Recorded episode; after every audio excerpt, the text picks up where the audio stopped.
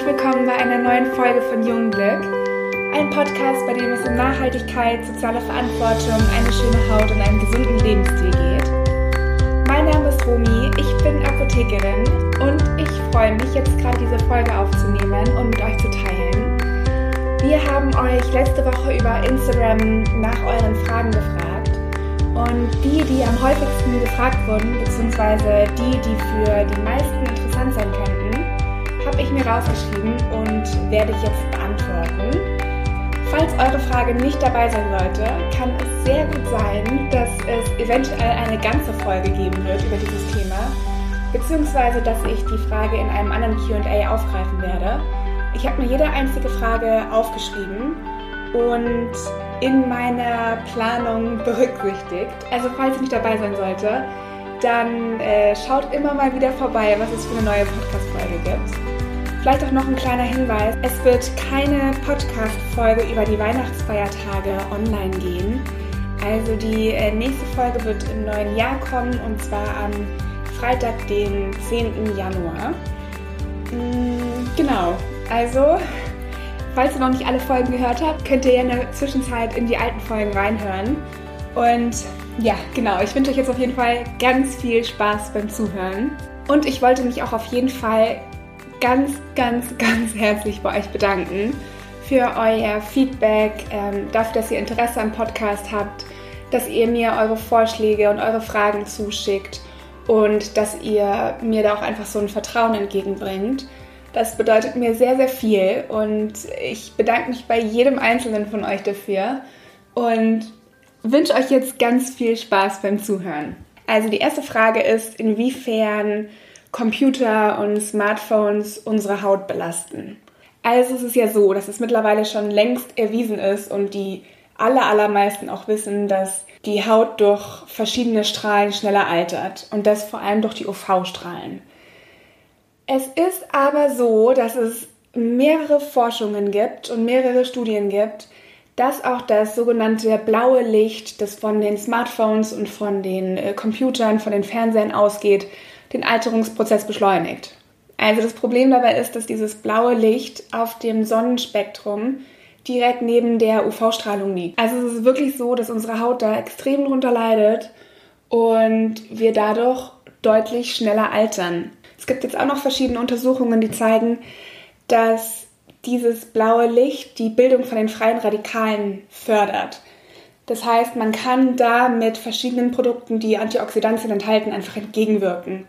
Und das sind vor allem Retinol ganz weit vorne und auch das Vitamin C.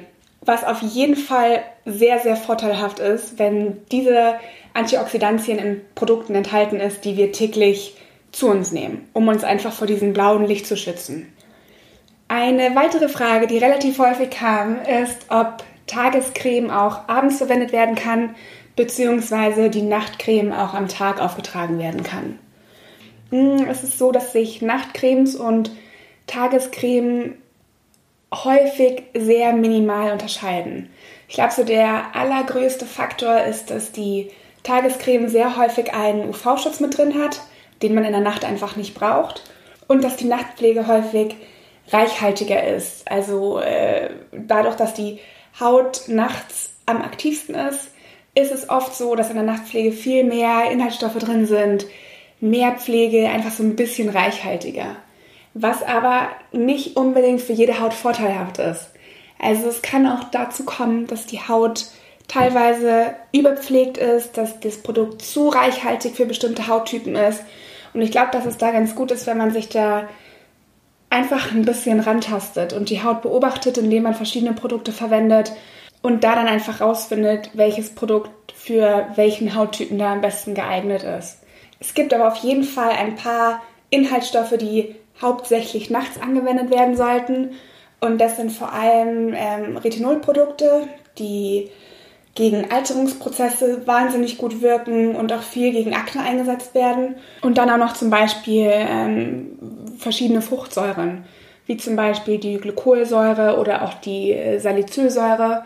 Das sind dann diese AHA bzw. BHA-Produkte. Und da ist es jetzt einfach so, dass die Haut viel, viel empfindlicher reagiert auf UV-Strahlen oder was wir auch gerade hatten, Smartphone und äh, Computerstrahlung. Und dadurch, dass die Haut bei der Verwendung von solchen Produkten extrem erneuert wird und die obersten Hautschichten auch wirklich schneller abgetragen werden, ist es da einfach besser, wenn wir die Produkte nachts auftragen und die Haut da einfach genug Zeit hat, die Produkte einzuarbeiten, aufzunehmen und die dadurch dann auch besser wirken. Eine weitere Frage, die dazu ganz gut passt, ist, wie man die AHA-Produkte am allerbesten anwendet. Also die Produkte, in denen hauptsächlich Glykolsäure drin ist oder auch ähm, Salicylsäure, was zu den BHA-Produkten gehört. Also das sind sogenannte Fruchtsäure-Peelings und diese Peelings werden nicht abgewaschen. Das heißt, wenn das Gesicht ausreichend gereinigt wurde, äh, trägt man dieses AHA-Peeling bzw. das Fruchtsäure-Peeling auf, drückt es so richtig in die Haut ein, also arbeitet es gut ein und lässt es dann auf der Haut. Also das Ganze wird nicht abgetragen. Und das sind auch so Produkte, die super gut abends aufgetragen werden. Also wenn euer Gesicht gereinigt ist, ganze Make-up-Reste, Fettschichten, Schmutzschichten und so weiter entfernt sind, kann man super gut zwei bis dreimal die Woche ein Fruchtsäure-Peeling auftragen, das einwirken lassen und dann erst am nächsten Morgen abwaschen. Und da ist es dann auch wirklich wichtig, am Tag einen Sonnenschutz aufzutragen, um die Haut einfach nicht noch zusätzlich zu belasten, weil es bei der Anwendung von den Fruchtsäure-Peelings einfach dazu kommt, dass die toten Hautzellen entfernt werden, dass die Kollagenproduktion angeregt wird und die Haut deutlich empfindlicher gegenüber den UV-Strahlen ist. Und dem Ganzen kann man da einfach ganz gut entgegenwirken, indem man einen Sonnenschutz aufträgt. Die nächste Frage ist, ob man die Haut überpflegen kann. Und da bin ich jetzt auch am Anfang schon ein bisschen drauf eingegangen. Es ist so, dass nicht jede Haut wahnsinnig viel Pflege braucht. Manche Hauttypen brauchen ein Produkt und das reicht der Haut. Und dann gibt es andere Typen, die einfach mehr brauchen, die verschiedene Serien brauchen, Konzentrate, bei denen dieses Schichten von verschiedenen Produkten einfach total gut wirkt. Und dann gibt es welche, bei denen es einfach dieses zu viel des Guten gibt. Also bei denen zu viel Pflege nicht gut ist für die Haut. Und da ist so der Mechanismus dahinter, dass die äußerste Schicht der Haut, also die Hornschicht, ähm, einfach aufquillen kann. Und dadurch, dass diese Hornschicht aufquillt, ist es so, dass die Barrierefunktion von der Haut immer mehr verloren geht, also dass die Feuchtigkeit nicht in der Haut bleibt und dass auch verschiedene Krankheitserreger und Keime in die Haut eindringen können. Und dadurch verliert die Haut viel zu viel Feuchtigkeit und wir bekommen das Gefühl, dass die Haut austrocknet, trocken ist und führen der Haut einfach immer mehr zu. Also verwenden mehrere Produkte und äh, reichhaltigere Pflegen, verwenden Nachtpflege und so weiter. Obwohl es da tatsächlich am allerbesten ist, die Haut einfach in Ruhe zu lassen. Und da ist es so, dass zu viel Pflege tatsächlich kontraproduktiv ist. Und auch wenn dann durch diesen Trocknungsverlust ähm, es zu diesem Spannungs- oder Trockenheitsgefühl kommt, ist es wirklich so, dass die Symptome am allerschnellsten verschwinden, wenn wir die Haut in Ruhe lassen. Das ist einfach wirklich so eine Gewöhnung. Nach zwei Tagen hat man sich daran gewöhnt und wenn die Haut dann wieder sich reguliert hat und dann dieses Trocknungs- und Spannungsgefühl weg ist, dann kann man langsam anfangen, die Haut wieder aufzubauen und da dann leichtere Produkte zu verwenden, eventuell auch äh, Retinol mit einzubinden, um die Haut einfach neu aufzubauen, Hyaluronkonzentrate eventuell nur zu verwenden oder ein Gel, in dem Aloe Vera drin ist, um die Haut langsam wieder ins Gleichgewicht zu bringen. Dann fand ich die letzte Frage noch ganz interessant.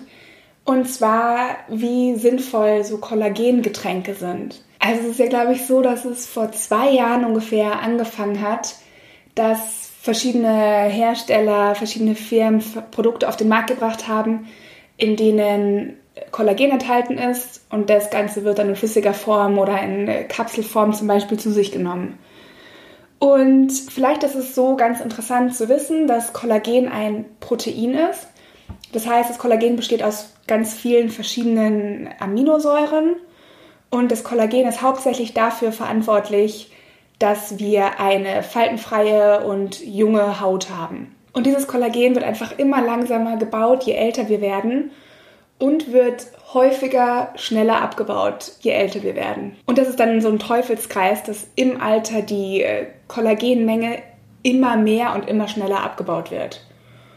Und da werben dann ganz viele verschiedene Hersteller damit, dass es super gut ist, das Kollagen zu trinken, um dem ganzen Prozess einfach so ein bisschen entgegenzuwirken. Es ist jetzt leider so, dass diese Produkte erst relativ kurz auf dem Markt sind und es keine Studien gibt, die abschließend ein Fazit haben. Es gibt verschiedene Studien, die noch laufen. Es gibt aber Untersuchungen, die bisher zeigen, dass es so ist, dass das Kollagen höchstwahrscheinlich nicht in ausreichender Menge an die Hautschichten gelangen kann. Also es ist ja so, dass wir das Kollagen in Getränken zu uns nehmen. Es gelangt dann in den Magen, in den Darmtrakt und im Darm wird dieses große Kollagenprotein sozusagen in die kleineren Aminosäuren abgebaut. Und da ist es dann so, dass es noch nicht klar ist, beziehungsweise dass es dann auch keine abschließenden Forschungen gibt, ob dieses Kollagen die Verdauung überlebt, also diesen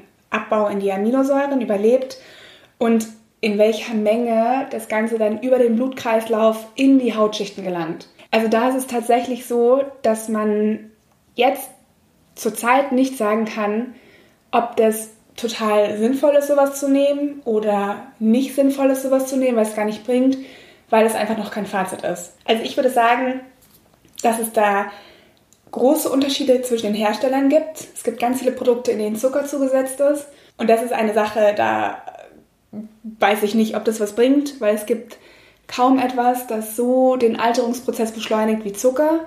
Von daher weiß ich nicht, ob das nicht eher kontraproduktiv ist. Und dann ist es auch so, dass man solche Produkte wirklich über einen längeren Zeitraum nehmen sollte und da auch höchstwahrscheinlich in höheren Konzentrationen. Und auch da sind die Konzentrationsangaben wahnsinnig unterschiedlich von den verschiedenen Herstellern und auch was da empfohlen wird, ist nicht so ganz eindeutig. Von daher müssen wir da alle abwarten, zu welchem Ergebnis die Studien kommen. Und ähm, sobald ich mehr weiß, halte ich euch auf dem Laufenden und lasst euch das wissen. Allerdings ist es so, dass es zahlreiche Studien gibt, also wirklich ist es wissenschaftlich mehr als belegt, dass es einen Wirkstoff gibt, der die Kollagenproduktion extrem anregt. Und das ist so, dass diese Kollagenproduktion sich tatsächlich fast überschlägt. Und das ist Retinol. Also Retinol ist wirklich der absolute Superstar, was äh, die Kollagenproduktion betrifft, was die Wirkung als Antioxidant betrifft, was die Zellerneuerung allgemein betrifft, was die Durchpustung von den Poren sozusagen gibt. Also was, also das Retinol lässt einen wirklich jünger aussehen und verfeinert das Hautbild enorm. Und da ist es einfach so, wie bei den aller, wie bei allen anderen Inhaltsstoffen auch, dass es dauert, bis die Wirkung eintritt. Also man muss der Haut einfach so ein bisschen Zeit geben, sich an die Wirkstoffe zu gewöhnen. Es dauert ein bisschen, bis die Kollagenproduktion angeregt wird, bis die kompletten Poren befreit sind, bis sich das Hautbild verfeinert. Und so nach circa acht bis zwölf Wochen kann man dann mit den ersten Ergebnissen rechnen. Genau, das waren jetzt so die häufigsten oder interessantesten Fragen, die ich mir rausgeschrieben habe. Falls ihr da noch mehr Anregungen habt oder noch mehr Fragen, dann schreibt mir das gerne. Ich schreibe mir jede einzelne Frage von euch auf und arbeite dann sozusagen alles nacheinander ab. Also wirklich, wenn ihr Fragen habt, dann schreibt mir super gerne eine E-Mail oder lasst uns auch super gerne einen Kommentar bei Instagram da. Lasst uns auch sehr, sehr, sehr, sehr gerne eine Bewertung hier da oder schreibt einen Kommentar unten in die ähm, Podcast-Bewertung. Nehmt auch super gerne Kontakt mit uns auf, wenn ihr Wünsche habt, welche Themen wir hier ansprechen sollten was eure Erfahrungen mit verschiedenen Produkten sind. Gebt uns sehr, sehr gerne Feedback. Schaut auch auf unserer Homepage vorbei. Ihr findet alles dazu in den Show Notes. Und ich persönlich würde mich auch riesig über Feedback freuen, wie euch die Folge gefallen hat, was ihr mitnehmen konntet. Und ich wünsche euch jetzt schon mal frohe Weihnachten und ein wunderschönes neues Jahr. Und ein wunderschönes Wochenende. Tschüss!